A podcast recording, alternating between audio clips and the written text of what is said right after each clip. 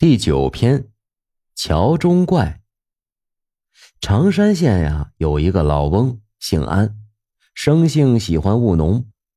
有一年秋天啊，他种的荞麦熟了，割倒了，放在地边。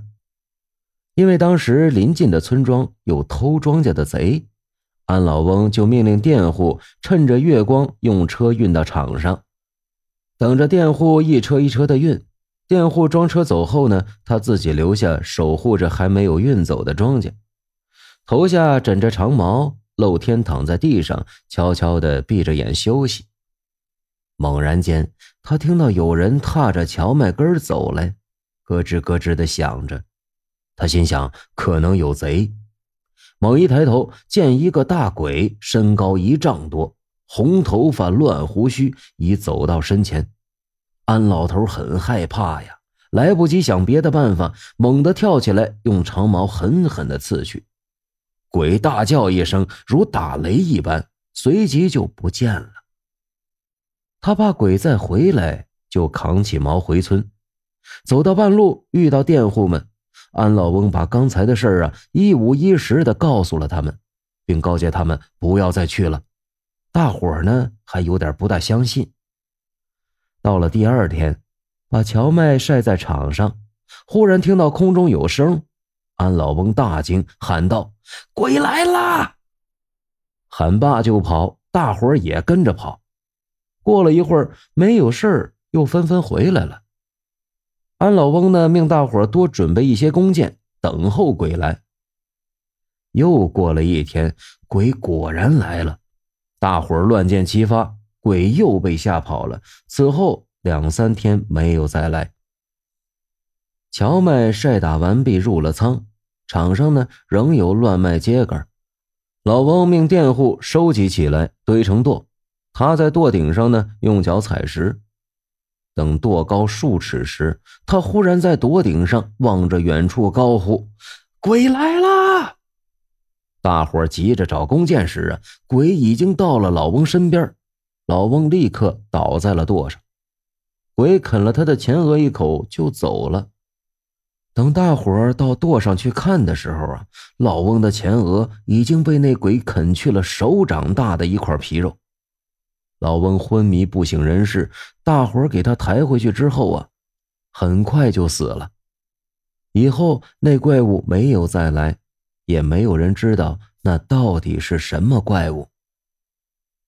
听众朋友们，冬日在看到这个故事的时候啊，有个疑惑：如果说这安老伯一开始没有用长矛去刺着怪物，那怪物还会不会去伤害他呢？我们可以在评论区讨论一下。这个结果我们就不知道了。冬日天马行空的想想，也许这怪物开始并没有想伤害安老伯，可是因为其突然出现，相貌奇特。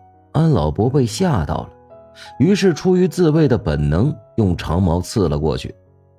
如果安老伯先问一下呢？或者说，这怪物不是直接到老伯身边，而是在安全距离之外，就和安老伯说说话，表明自己出现的原因呢？这就像我们生活中啊，矛盾的出现，常常是因为信息的不对称，沟通方式不恰当，双方产生了误解。或者是各有立场，彼此无法理解，互不退让，出现了僵局。而在绝大多数矛盾冲突中，绝对占优势的情况是少数，大多数的情况下呀，矛盾双方彼此都会受到伤害。我们和他人在一些问题中发生分歧的时候，怎样可以不升级成矛盾，甚至是伤害呢？网上的一些换位思考啊、鸡汤啊什么的已经很多了，有没有用咱不讨论。在这里呢，冬日只想从心理学的角度给大家提个建议，就是在遇见分歧时，不要陷入争论中，在自己心中默数数秒，先让自己冷静下来。大学中有句话：“静而后能安，安而后能虑，虑而后能得。”意思是呢，人只有在镇静不躁的时候，才能心安理得；心安理得了，才能思虑周详；思虑周详了，才能有所收获。遇事保持冷静，才能以清醒理智的态度面对问题。越冷静，就会越专注，也就越能看清事情的本质，从而找到化解问题的方法。这是一个良性循环的过程。也许啊，有人会说，这故事中的老伯是本能反应，确实是的。这种本能反应啊，来自于一种叫恐惧的情绪。恐惧有的来源于经验，有的来源于未知。我们对曾经受到过伤害的相关事物呢，会有恐惧感，比如被水呛过，可能呢就会怕水，不敢学游泳。有时候因为对不知道可能会发生什么样的结果而感到害怕，比如害怕去陌生的地方。故事中的老伯就是对未知的恐惧，因为他不知道这怪物是什么，因为恐惧拒绝其靠近，就用矛刺他。在生活中呢，要克服恐惧情绪，首先呀要提高认知，多学习，多阅读，积累更多的知识。知道更多事物的本质规律后，自然对未知的恐惧就会减少。还有呢，就是要提高自信。心理学家很早就发现啊，人的所思所感所为之间是相互影响的，处于一个动态循环中。当人的自信提升后啊，会产生很多积极的心理暗示，积极的心理暗示有助于人们克服恐惧。综上所述啊。这不是论文啊！送上冬日的祝福，愿大家自信多一点，遇事儿冷静一点，误会少一点，矛盾少一点，共创和谐大同。